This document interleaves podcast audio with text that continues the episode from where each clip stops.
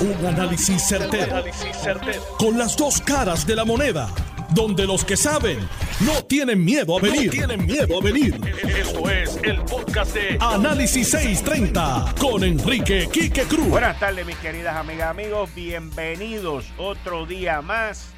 Esto es Análisis 630. Yo soy Enrique Quique Cruz y estoy aquí de lunes a viernes de 5 a 7 por Noti 1 630M. Miren. Yo no creo en, en las noticias silvestres. Yo no creo en que las cosas salen así de la nada. Y aquí se está discutiendo mucho la situación de la salud. Se está discutiendo mucho el control que los planes médicos y otros componentes dentro del aparato de salud en Puerto Rico tienen sobre las recetas. Y hoy, en la página 21 del periódico El Nuevo Día, sale un artículo escrito por José Orlando Delgado Rivera en, en endy.com que dice FarmPix quiere reducir la fricción entre el paciente y la farmacia. Pero yo me leo este artículo donde hay unas expresiones de Marty Martínez, que es el presidente y principal oficial de FarmPix, y veo todos los logros que esta empresa ha tenido, todo el crecimiento que esta empresa ha tenido, todo, todo, todo. Y esto pues son cosas que qué bueno. Pero mi preocupación es que en Puerto Rico no hay una regulación sobre aquellas empresas que son las que entran entre el plan médico y el paciente a decir qué medicamento tú te puedes tomar y qué no te puedes tomar. Y estas son las palabras de este señor, que dice que uno de los criterios que usamos es qué tipo de médico está prescribiendo un medicamento. Para una enfermedad renal, si el médico está prescribiendo, debe ser, es un nefrólogo, eso el medicamento está aprobado. Pero si no es un nefrólogo, hay que tener cuidado. Sostuvo al ser abordado sobre dónde queda la prerrogativa de un médico que receta un medicamento. Obviamente la contestación va bien dirigida y bien puntuada y bien puntada a la nefrología y a los riñones. Pero más adelante, aquí en este mismo artículo, te dice que el interés de ellos es que ahora con una nueva tecnología, que, se, que, también la denominan dentro de lo que se conoce como Artificial Intelligence, pues esa tecnología puede decidir si lo que un médico te prescribió es o no es. Y aquí estamos una vez más sacando los intereses del médico, los intereses del paciente, y que un sistema, una aplicación, una computadora sea quien determine el medicamento que a ti te van a dar. Y esto, mis queridas amigas y amigos, presenta serios problemas. Y ellos lo denominan como que lo que queremos es mejorar y, y, disminuir la cantidad de fricción que tienen pacientes cuando van a buscar servicios de salud. Es que sin intermediarios no debe haber fricción. Si, si, si yo voy donde un médico y el médico me, retresa, me, me receta a mí, ¿qué fricción tiene que haber ahí? Aquí lamentablemente, y no es el caso de esta empresa, porque no estoy hablando de esta empresa, solamente estoy trayendo lo que ellos dijeron. Aquí el problema que hay es que hay empresas que los planes médicos le delegan a ellos, los recetarios le delegan a ellos este tipo de transacción y en, en, ocasiones esas empresas ganan dinero por lo que le ahorran al plan médico. Y ahí es donde entra el tirijala, en donde no se... El centro de la razón de la salud no es el bienestar del paciente, es cuánto yo le ahorro al plan médico para yo ganarme una tajada de lo que yo estoy ahorrando. Y esa parte es extremadamente preocupante porque como dice la directora ejecutiva de la Asociación de Farmacia de la Comunidad, a quien la vamos a tener en el teléfono a las 6 de la tarde, Linda Ayala, pues estas, estas compañías que hacen este tipo de función que se llaman PBM le han cerrado el cerco a las farmacias, principalmente a las farmacias de la comunidad. Los cuentos son de horror. Porque los PBM son los que definen el formulario de medicamento en vez que un farmacéutico o un médico lo hagan, señores. Hacia eso es que vamos. Esa es la mejora. Esa es la, esa es la menos fricción que vamos a tener aquí. Y esto eh, es, es, es, una cosa que, que preocupa. Es una cosa que aunque nos tengan, aunque nos traten de vender los grandes avances tecnológicos que puedan crear y que puedan existir, la tecnología puede llegar hasta un punto, pero la fricción la crea otro. Porque entre mi médico y yo, o su médico y usted, no deben haber terceros determinando qué es lo que usted se va a tomar. Y lamentablemente, este mercado, este, esta función en Puerto Rico no está regulada. No está regulada. Y no va a estar regulada. No va a estar regulada porque aquí hay demasiados intereses que, que van en contra a veces de nuestra salud. Pero a las 6 de la tarde conmigo vía telefónica va a estar Linda Ayala. Los cuentos son de horror que uno ha escuchado de las farmacias de la comunidad y nosotros conversaremos con ella sobre este tema. ¿Cuántos de ustedes le han denegado el medicamento que su médico le ha recetado? Anótelo, anótelo.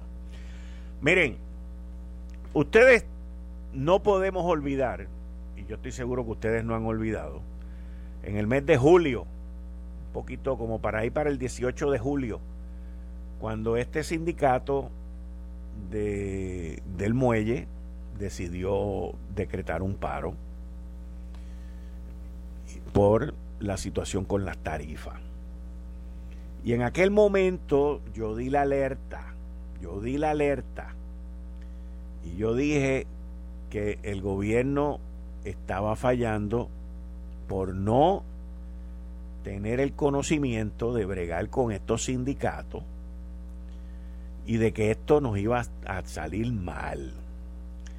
El gobierno tomó la decisión de no entrar en ningún tipo de controversia y dejar que las controversias se diriman, se lleven a cabo en los tribunales.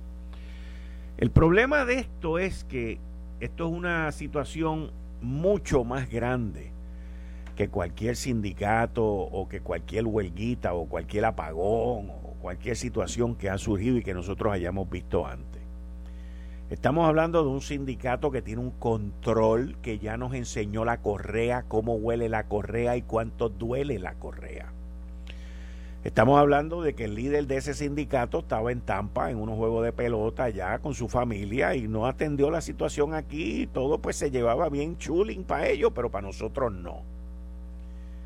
Y miren, esto no tiene nada que ver en mi mente y en mi análisis, esto no tiene nada que ver de quién tiene razón con las tarifas o quién no tiene razón con las tarifas. Esto con lo que tiene que ver es quién tiene el poder de imponerse en el comercio interestatal. Como pasó en julio, que vino un irresponsable por ahí y dijo que se estaba acabando la gasolina y la gente salió para allá a llenar. Yo estaba en una gasolinera de casualidad cuando de momento habían cuatro carros y sale la parte de noticias y en menos de 10 minutos había una fila como de 15 carros. Y yo me preguntaba qué era lo que estaba pasando y después entendí. Y eso son cosas que se provocan y se inducen para que para que se, se agoten los abastecimientos. Y ningún gobierno, ningún ninguna empresa privada y ningún sindicato deben de tener ese poder. El poder de, de, paralizar la cadena de alimentos, el poder de paralizar las medicinas, el poder de paralizar el combustible, el poder para hacer lo que les dé la gana cuando les dé la gana. Nadie, nadie, nadie, nadie puede tener ese poder. Y puede ser que en aquel momento el gobierno haya tomado la decisión correcta de que, mira, vamos a resolver esto, vamos a pedir un periodo de gracia de 45 días y que los, los procesos continúen en los tribunales. Pero como lo dije en aquella vez, lo vuelvo a decir ahora. Las cosas no funcionan así. La lata no se puede patear, porque la lata no se va a mover. Y hoy sale información de que la Cámara de Comercio de Puerto Rico presentó un injunction, presentó un auxilio en el tribunal contra el negociado de transporte por la manera como llevaron a cabo el proceso, pero eso es un, un reclamo de los procesos. Eso no tiene nada que ver si las tarifas son buenas o son malas. Eso es de cómo se llevó el proceso en contra del negociado. Esto es un bollete, señores. Esto es peor que el huracán María. Se los digo y sé lo que les estoy diciendo. Porque esto va a causar mucho daño si no se resuelve. Y honestamente, las cortes, en este caso específico, no son el mejor sitio para dirimir esto y responder a esto. Así que nosotros vamos a estar pendientes, nosotros vamos a continuar con este tema. La columna mía que se supone que salga mañana en el periódico El Nuevo Día tiene que ver con este tema, pero es algo, solamente los voy a dejar con esta pregunta o con esta aseveración. Imagínense ustedes Ahora que esto ha ocurrido en el 2020, que estamos en el primer año después de las elecciones, imagínense qué podría ocurrir en el 2024. Imagínense el poder y el aprovechamiento político que eso representa para alguien. Los apagones, las amenazas de huelga por parte de la UTIEL, miren, son nenes de kindergarten con esto. Resuélvanlo. En línea telefónica tengo al director ejecutivo de Core 3, el señor Manuel Lavoy, quien su agencia está encargada de la reconstrucción de Puerto Rico en conjunto con FEMA. Buenas tardes, Manuel, bienvenido a Análisis 630. Buenas tardes, Quique, y saludos a tu radio audiencia. Pregunto, ¿en dónde, en qué etapa, en qué posición en qué situación está la reconstrucción del sistema eléctrico de prepa de la Autoridad de Energía Eléctrica cuatro años después del huracán María. Bueno, aquí que yo creo que es importante eh, poner en contexto lo que ha ocurrido eh, del último año para acá, porque la aprobación por parte de FEMA para reconstruir la red eléctrica por concepto de María se dio en septiembre del 2020.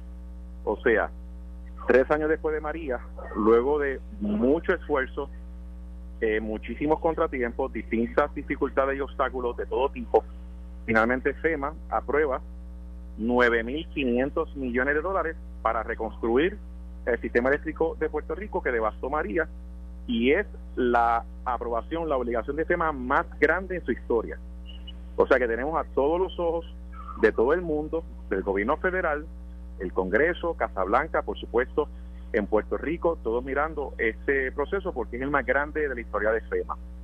Luego de eso, y es bien importante también reseñar, que cada proyecto de energía eléctrica con estos fondos tiene que primero ser aprobado por el negociado de energía. Eso es un requisito estatal de ley y es algo que tenemos que seguir y que PREPA tiene que seguir. La primera aprobación de los primeros proyectos por el negociado ocurrió en junio de este año. En junio 2021 se aprobaron los primeros 65 proyectos que totalizan eh, casi 1.400 millones. Todos son de transmisión y distribución en su gran mayoría. Ya entonces en agosto eh, el negociado de energía aprueba otros 28 proyectos, casi 1.700 millones y en septiembre, este mes, aprueba otros 14 proyectos con un total de más o menos unos 1.200 millones y hasta la fecha el negociado ya ha aprobado para prepa con fondos de FEMA 107 proyectos 4.400 millones. ¿Qué pasa luego de que el negociado aprueba? Esta aprobación del negociado autoriza a PREPA a que comience los trabajos de ingeniería y arquitectura, que son las tareas que es para ir a hacer los planos y poder diseñar cada proyecto que ya fue aprobado por el negociado.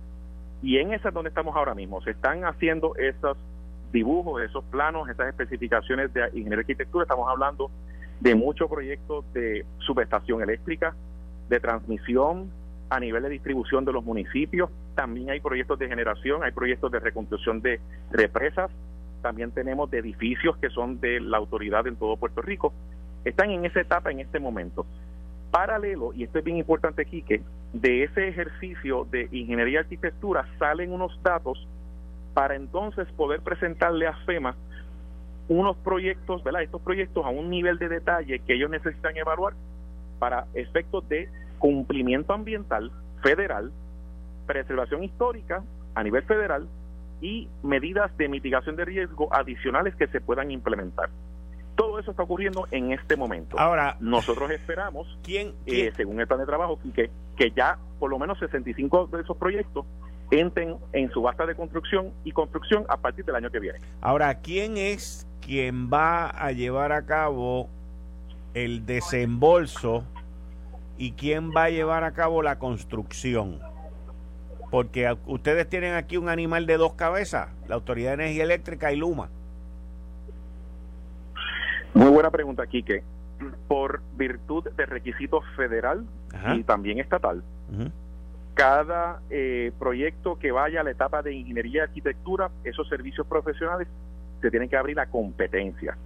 Esa competencia, ese proceso de solicitud de propuestas ocurrió. ¿Pero quién evalúa? Firmas de diseño. ¿Pero quién evalúa? Lo evalúa eh, PREPA. En este caso, eh, antes, porque esto ocurrió antes que llegara Luma. ¿Quién evalúa y quién otorga? ¿Quién evalúa y quién otorga? Prepa es el que evalúa y otorga previo a que llegara Luma. Ahora que llegó Luma, la solicitud de propuestas posteriores las tiene que correr Luma para transmisión y distribución. Es cierto que es cierto que el plan de los 10 años estaba hecho y que cuando Luma llegó lo cambió a uno más regional. Es cierto que cuando, eh, antes que llegara Luma ya había un plan de 10 años que Prepa preparó. Correcto. Que se le había sometido a FEMA. Correcto. Y que una vez llega Luma eh, ese plan sí sufrió unas revisiones, eh, pero básicamente eh, se quedó en términos generales bastante similar a lo que había, no fue unos cambios tan drásticos. Sí hubo obviamente ajustes porque Oluma hace la hora a cargo de transmisión y distribución, hace unos ajustes según su estrategia de desarrollo y ejecución de proyectos, pero ciertamente en, términos generales no sufrió grandes cambios. Okay. Y de hecho, Quique, FEMA pide que le sometan unos informes eh, de actualización de proyectos cada 90 días. Y eso se tiene que seguir fielmente, así que una vez llega Luma, pero, pero ahora mismo, esos informes de cada 90 días se tienen que someter. Pero ahora mismo, bajo la operación que se está llevando a cabo, eh, ¿quién subasta y quién otorga? Para los proyectos de transmisión y distribución, quien va a realizar la subasta a nombre de Prepa, que es el subrecipiente, lo estaría haciendo Luma y tienen que seguirlo conforme a las disposiciones federales y estatales que aplican en estos procesos. Una vez se otorga ese contrato, entonces es elegible para nosotros ir haciendo el COR 3, los desembolsos correspondientes según se vaya desarrollando esos proyectos. Porque es a, a, modo de reembolso. ¿Y entonces qué rol va a tener PREPA en este caso? Ya, ninguno. No, PREPA es número uno, que PREPA es el subrecipiente. Es el, la entidad elegible de recibir estos fondos, número uno. Número dos, son los titulares, los dueños de todo el sistema. Y número tres, eh, por virtud de esa P3 que se hizo y porque son los subrecipientes, están en la mesa y están en cada discusión que nosotros tenemos con Luma, con FEMA, con la P3 para todos estos proyectos. O sea que en estas reuniones de trabajo, todas eh, tiene que estar presente su recipiente y tiene que contar con el visto bueno de su recipiente, que es PREPA. ¿Cuánto dinero se le ha desembolsado a Luma? El desembolso finalmente es a PREPA, Quique, aunque es a través de la gestión que hace Luma, pero el subrecipiente es PREPA. Y hasta el día de hoy no se ha hecho un solo desembolso porque ahora es que están las, los trabajos de ingeniería y arquitectura. En las próximas semanas eh, debe estar empezando a venir las primeras solicitudes de reembolso por virtud de esos trabajos que ya pueden ser reembolsados. ¿Por qué, Yo por visualizo, qué, por qué entonces se han tardado cuatro años en llegar a arquitectura e ingeniería? lo cierto es que eh, la obligación por parte de FEMA vino a ocurrir en septiembre del año pasado y ocurrió bajo una estrategia que nunca antes se había implementado en Puerto Rico, La devastación del sistema eléctrico fue de tal magnitud que FEMA tuvo que diseñar en conjunto con Prepa y el COR3 una nueva estrategia nunca antes utilizada en los Estados Unidos para poder estimar esos daños y llegar a unos estimados de costo. Tardaron tres años literalmente y de hecho te tengo que decir que si no hubiese sido por esta estrategia era posible que se tardaran más porque había que inspeccionar 45 mil postes, eh, miles y miles de millas de líneas de transmisión y distribución y esta estrategia lo que permitió fue hacer una muestra de un 30 o un 40% de todos los daños, extrapolar y llegar a unos estimados que todos estuviésemos de acuerdo de que eran los que procedían. Así que sí, se tardó tres años, fue bien difícil, eh, fue eh, muy eh, complicado el proceso y ahora es que podemos movernos con la ingeniería de arquitectura y hacer la subasta de construcción ya después de septiembre del 2020. En comparación con acueducto, ¿cuántos proyectos tiene la Autoridad de Acueductos y Alcantarillado corriendo con desembolso? Eh, ya se hicieron desembolsos con, de acueductos eh, por los mismos trabajos de ingeniería y arquitectura. En este momento, eh, para energía eléctrica, acueducto y alcantarillado y el Departamento de Educación, que son las tres entidades que tienen una estrategia distinta al resto de todo Puerto Rico bajo esta estrategia que se le llama FAS, en este momento los reembolsos que se le pueden pagar son por concepto de ingeniería y arquitectura, de ese diseño. Ya a Praza se le ha hecho desembolso por concepto de los diseños. Eh, Praza tiene más o menos 35 proyectos corriendo, más de 600, 700 millones que están en etapa de evaluación por parte de FEMA y también se vislumbra que deben estar entrando en etapa de subasta de construcción y construcción algunos de ellos tal vez antes que se acabe este año y la gran mayoría a principios del año que viene debe de comenzar esta subasta. Manuel Lavoy, muchas gracias. Cuando vuelva vamos a hablar un poquito más de esto porque sé que te vas de viaje.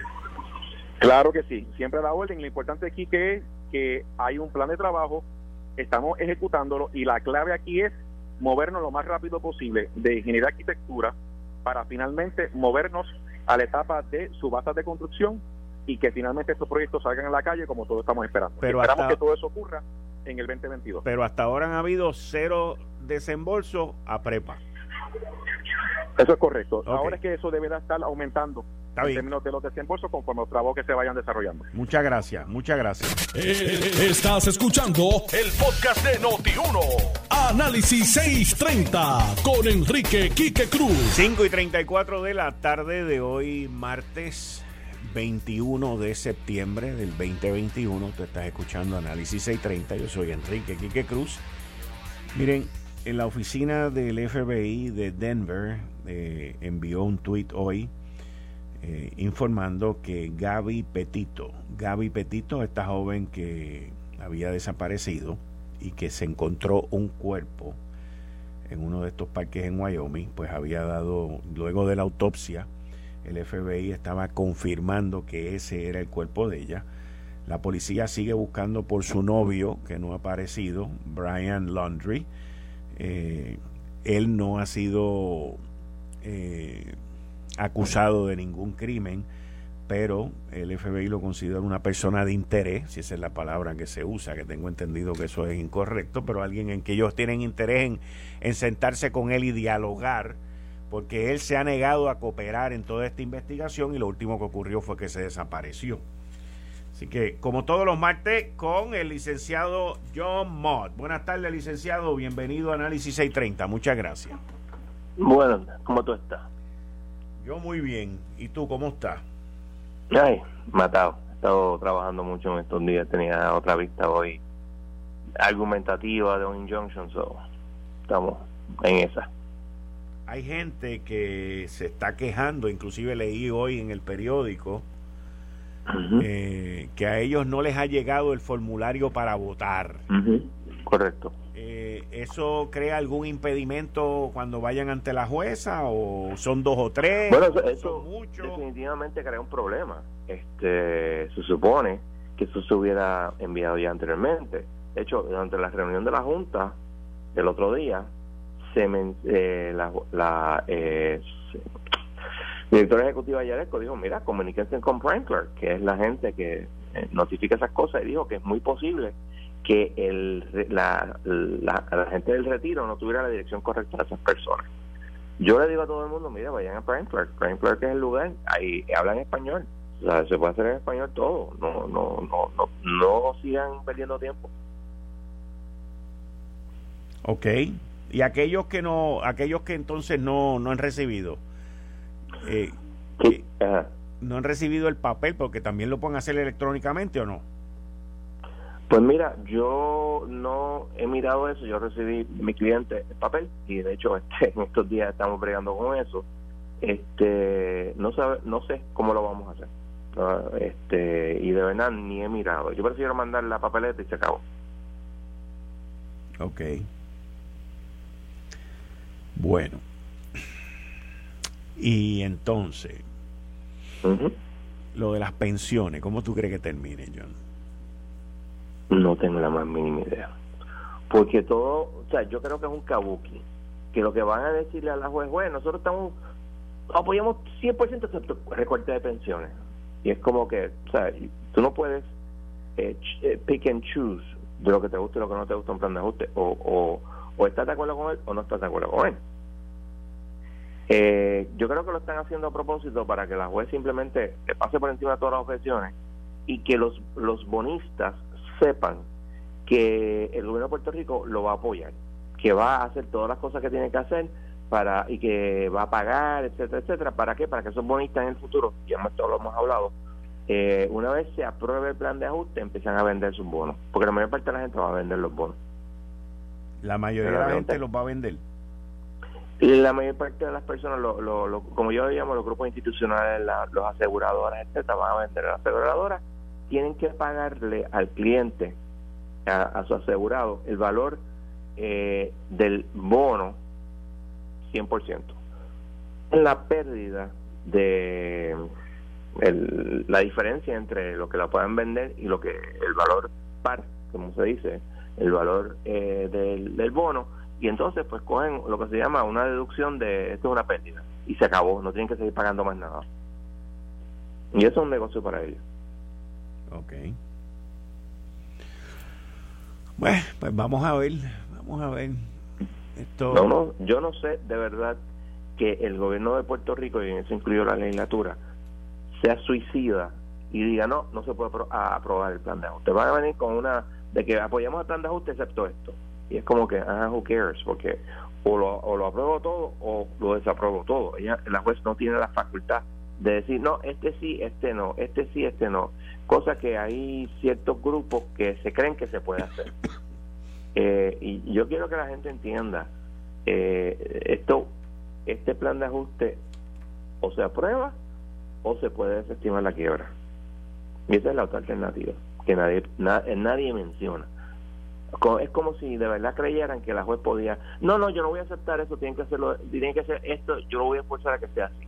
La juez puede sugerir, pero no puede cambiar el plan. Explícame eso de que puede sugerir, pero no lo puede cambiar. Si ella sugiere, entonces, ¿qué pasa? Ok, vamos a poner, usar las pensiones. Vamos a suponer que las pensiones se quedan como está el acuerdo, 1.500 dólares, eh, 1.500 eh, para arriba, empiezo a, coger, a quitar el 8.5. Y la juez diga, mira, yo entiendo que este plan se puede aprobar, etcétera, etcétera, pero yo no puedo aprobar esta parte. Así que el plan de ajuste no se puede aprobar. Yo le voy a dar 90 días para que ustedes puedan llegar a un acuerdo. Ah, ok, lo cual ella, ella ha hecho eso desde el principio, dando mucho espacio a negociación dado espacio de negociación, lo que pasa es que yo estoy yendo más allá. Yo estoy diciendo que ella diga, no, esto, yo no lo acepto de esta manera, pero tal vez de esta manera lo aceptaría. Y eso puede pasar. De hecho, en el caso de San Bernardino, para dar un ejemplo, se presentaron cuatro planes de ajuste y fue solamente en el y fueron, o sea, no, no se va a aceptar. Este, hasta el cuarto que se aceptó. Pero eso depende del juez. El juez puede decir, mira, esto está tan separado que no hay manera de, aceptarlo. Pero yo entiendo que esto, esto está casi planchado, porque eh, la Junta le puso básicamente en la mano a la juez la forma de hacerlo y yo no veo a la juez Swain después de cuatro años y pico, cuatro años y medio cuando se vea la vista al final, eh, decir, ¿sabes qué? Voy a desestimarlo porque es que no podemos llegar a un acuerdo. Y eso lo veo difícil. Hmm. Ahora, si efectivamente se pone en potrón en alguna de las partes, y eso puede ser cualquiera de ellas, pues eso podría pasar. Ok. ¿Mm? Bueno, eso es eso y lo otro es lo otro. Y lo otro es lo otro. Y sobre lo que mencionaste del caso de la persona que encontraron el cadáver al fin, Gaby no te extrañe que encuentre exacto que encuentren el cadáver de su novio eh, suicidio en esa región de que se está refugiando. De Wyoming no está en Florida. Ah él está en Florida. Si mal no recuerdo él está en Florida. Ellos son de Florida. Espérate déjame ver déjame ver déjame ver déjame ver. Chequealo bien. Puedo estar equivocado obviamente pero Body found in Wyoming, confirmed to be. Exacto, el, cuerpo de ella se encontró en Wyoming y ellos estaban dando como un tour por todos los Estados Unidos. Correcto. Pero de eso, aquí, ¿dónde está él? Él, se, él volvió a Florida. ¿Cómo que se llama la muchacha? Petillo. Gaby Petito. Petito. Gaby Petito. Gaby Petito. Entonces, espérate, espérate, espérate, espérate, John, es, que esto está buenísimo, lo que digo, no es que perdónenme, excúsenme, excúsenme. Tú me acabas de decir a mí que no nos puede extrañar que el individuo aparezca porque se suicidó. Eh, sí, sí, yo creo que aquí lo que ocurrió, acuérdate que hay un reporte y hay un cam, eh, un camera este, eh, view de un police cam donde eh, a ellos los detuvieron porque ella lo abofeteó dos veces. Y él lo cogió, él lo, según el CAM, estaba bien tranquilo y ella estaba histérica. Es muy posible que hayan tenido una pelea. Eh, en el fragor de la pelea, pues tal vez él la golpeó y la mató sin querer. Y haya panic y ella se ha ido corriendo. Ah, rayo. Eso, esa es mi teoría. Pero, eh, mira, massive search is continuing in southern Florida for Brian Laundry. As the search from Laundry resumed Tuesday, Florida Governor Ron DeSantis says officers with the Florida Fish and Wildlife could help investigators calm 24,000 acre Carlston Reserve Wilderness Area in Northport, Florida. Y vamos a suponer se pegó un tiro inmediatamente los cocodrilos lo van a coger, porque los cocodrilos comen este carroña. se lo llevan y, lo ponen en su madrigal, madriguera, perdón. Y nunca lo van a encontrar ahí. Y la familia de él dice que no lo han visto desde el 14 de septiembre. Es posible. Pues, esto, la forma en que se está comportando era, yo hice algo malo, lo sé, y ahora qué voy a hacer. Y entonces, obviamente, como tiene la lupa encima, no se puede montar un avión en la cárcel, porque inmediatamente se monta un avión lo van a parar. Sí. Qué, qué tragedia, bendito sea Dios. No, es terrible porque, o sea, no solamente está la pobre muchacha muerta por las razones que sean. Pues yo, mi teoría es esa, una muerte accidental. Pero por otro lado, eh, la, eh, eh, la, la, vida de él está arruinada, probablemente esté muerto ya. Wow. Interesante. una, doble tragedia. Sí, doble tragedia. Doble tragedia. Oye, John, este, la Cámara de Comercio hoy presentó un, no estoy seguro si fue un injunction o presentó un recurso judicial en contra del negociado de transportista eh, por la manera como el negociado de los transportistas llevó a cabo en los procesos. La Cámara de Comercio alega, y ahorita como a las seis cuarto voy a tener aquí al presidente, el Bolini, explicándonos el recurso legal, pero la Cámara pues alega que de la manera que el negociado llevó el, el proceso, originalmente lo abandonó y después lo retomó y adjudicó. Y ellos lo que están reclamando ante la Corte es que ellos, al haberlo abandonado, tenían que empezar desde el principio de nuevo. Vistas públicas, esto, lo otro, planteamiento y todo eso. Yo tendría que ver. eso El problema de eso es que todo. Eh, tú tienes que ver el reglamento. El reglamento de la agencia, pues puede que provea para eso o puede que no. Eso depende del reglamento de la agencia, y lo que diga la ley también. También, pero el, el punto que quiero traer contigo no es tanto sobre lo que ellos hicieron, sino sobre el problema. Claro. O sea, este problema es grande. Este problema es serio. Este problema no es un apagoncito, no es una amenaza de huelga de parte de la UTIEL de que los vamos a dejar sin luz. o sea, estamos, estamos hablando de los muelles, que desafortunadamente como en esta isla no se planifica nada, pues solamente hay un principal muelle de entrada y de salida, que es el muelle de San Juan. Y nosotros entonces pues estamos a la merced de estos desencajes que hay en las relaciones obrero-patronales. Eh, definitivamente, aunque esto tiene que ver con la, la medida de acapeo o es simplemente qué?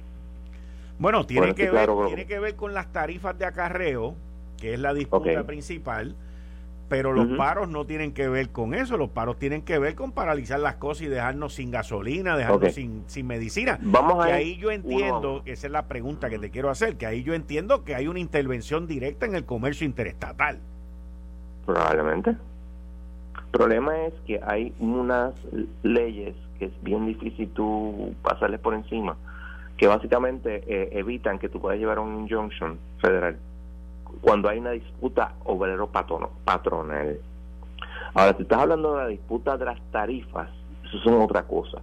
El problema estriba en la idea socialistoide del gobierno de Puerto Rico. Estoy hablando cuando se creó el gobierno de Puerto Rico, que empieza con Tocqueville y sigue con Luis Muñoz Marín. Ya que el gobierno lo controla todo, el gobierno lo, regula todo. Eso no debe estar regulado por el gobierno. Eso simplemente debe ser un acuerdo entre las partes. Esto es lo que yo te ofrezco, acá. Y si no te, y si tú crees que hay un price fixing, que no me extrañaría que lo haya, pues tú tienes que demandar en, en antitrust, sea federal o sea estatal o sea ambos. Pero este julepe que tenemos del, del gobierno echando para adelante y para atrás, yéndose para un lado y yéndose del otro, no funciona. Ni ha funcionado por muchos años. Ese es el problema, que el gobierno decidió en julio el dejar que las partes llevaran sus argumentos y sus cosas a las cortes Hoy la información que yo tengo es que la Unión no se reportó a la reunión que había. estamos, a, estamos ya llegando a la parte final de un periodo, de un cool-off period que decretó y que acordó el secretario del Trabajo, Carlos Rivera Santiago, con la Unión. y, y yo creo que esto va encaminado a otra confrontación. Y entonces es volver a empezar desde cero. Aquí sí que vamos a empezar desde cero. Y ahí tú tienes que ver cuáles son los posibles remedios que pueda tener el, gobierno. Los remedios no son fáciles cuando tú tienes una disputa obrero-patronal. Eso es otra cosa que hay que ver. ¿Hay una disputa obrero-patronal o es una disputa de tarifas? Son dos cosas diferentes. Hmm. Estamos mal. A la verdad que no, salimos, de una para meternos en otra.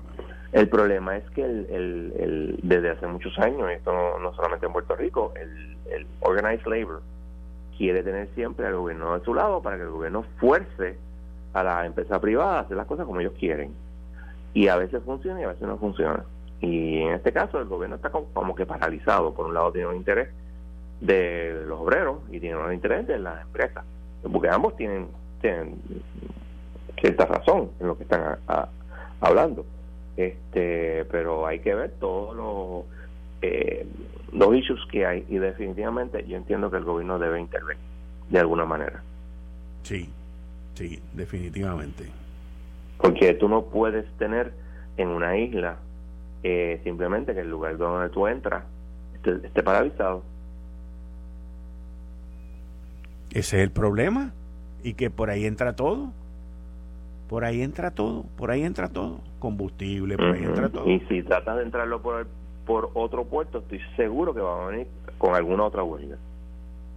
Porque eso es lo que yo haría. No, definitivamente. es lógico. Mira desde el punto de vista de todo el mundo, obviamente. Eso es lo que pasaría ahí. Pero el problema es que cuando tú tienes, el, gobierno de Puerto Rico eh, tiene un problema de clientismo, en términos de que hay ciertos grupos que entienden que el gobierno tiene que hacer de todo. Y eso a veces son los empresarios y a veces son los, los, los, obreros. Pero tú no puedes tener, o sea, you cannot serve two masters, como dice la Biblia. O sirves a Dios o sirves al diablo. Whatever, ponle Dios o el diablo que tú quieras. Doesn't matter to me. Te voy a hacer una pregunta. Esta unión, ILA, International Longshore Longshoremen. Longshoremen. Que yo recuerde, no es una unión que en los últimos 20 años había creado ningún tipo de problema en esta isla. Eh, yo tampoco. Pero y de momento, y de momento paralizan la isla en julio. Eh, tienes que entender también que hay ciertos grupos. El, ejemplo principal, por ejemplo, es la, la UCIR, que es bien radical en su sindicalismo. Puede ser que estas personas que hayan, estén dirigiendo la Unión ahora pues tengan esa visión. Yo no lo sé, yo no, yo no brego casi nunca con derecho laboral, mucho menos de uniones. O sea, yo brego derecho laboral de crimen, ese tipo de cosas, pero no este uniones la verdad, yo no represento uniones ni represento patronos tampoco, en ese sentido. Así que, eh, pero mi visión siempre ha sido, en este tipo de asuntos, trata de llegar a un acuerdo. ¿Ok? Tienes problemas, pero trata de llegar a un acuerdo porque tú no, nadie necesita una huelga. Ni la unión necesita una huelga, ni el patrono necesita una huelga. Pero a veces no se puede llegar a acuerdo. Eso es así. Está bien. Bueno, licenciado, muchas gracias. Hasta el martes que viene o en caso de que surja alguna decisión, alguna situación como la de los muelles o del FBI, que by the way, el martes pasado tú y yo hablamos aquí que el FBI estaba en movimiento y que algo venía y vinieron unos arrestos en las cárceles y otras cosas que sucedieron ahí la semana pasada. Yo me acuerdo de eso, yo tenía todo apuntadito ahí, así que... Yo, a mí lo que me gustan son los arrestos de yo personas yo sé. en el gobierno de corrupción. Y ya tenemos otra senadora que ahora resulta que el abogado que había contratado no era abogado. Dios Digo, no era licenciado. yo vi eso y yo me quedo bruto. O sea, y entonces son cosas que como las del senador Alexis Torres pasan por debajo de la mesa porque hay otros temas de, de relevancia, pero uno dice, pero Dios, pero ¿cómo es esto? O sea, ¿cómo es esto posible? Y, esa gente con la cabeza metida bajo la tierra para que nadie les pregunte. Y por ejemplo, el, chisme de Elizabeth Torres. No, muchacho, ese está, pero ese está como Saturday Night Live. ¿Y quién le importa? En, en, términos reales, eso es de poca importancia. Yo lo sé. Mucha importancia es corrupción gubernamental de verdad. pero, pero imagínate. Sí, porque si, si esa persona no era licenciado, uno, ¿qué asesoría estaba dando? Es, es bien cuestionable si la podía dar. Hay que revisar esa factura. Porque si tú, tú no puedes dar, o sea, yo entiendo que hay un delito de tu dar eh, este, eh, legal advice, no siendo abogado.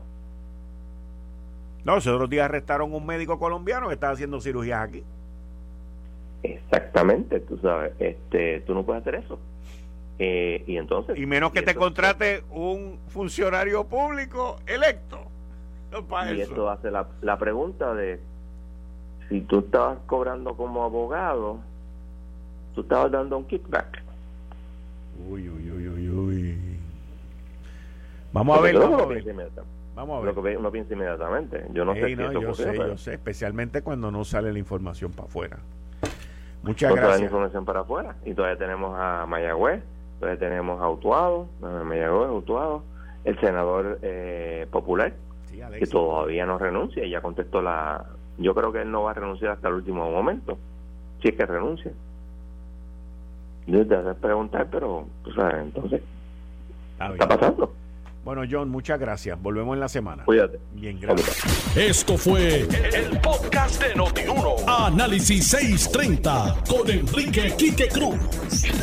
Dale play a tu podcast favorito a través de Apple Podcasts, Spotify, Google Podcasts, Stitcher y notiuno.com.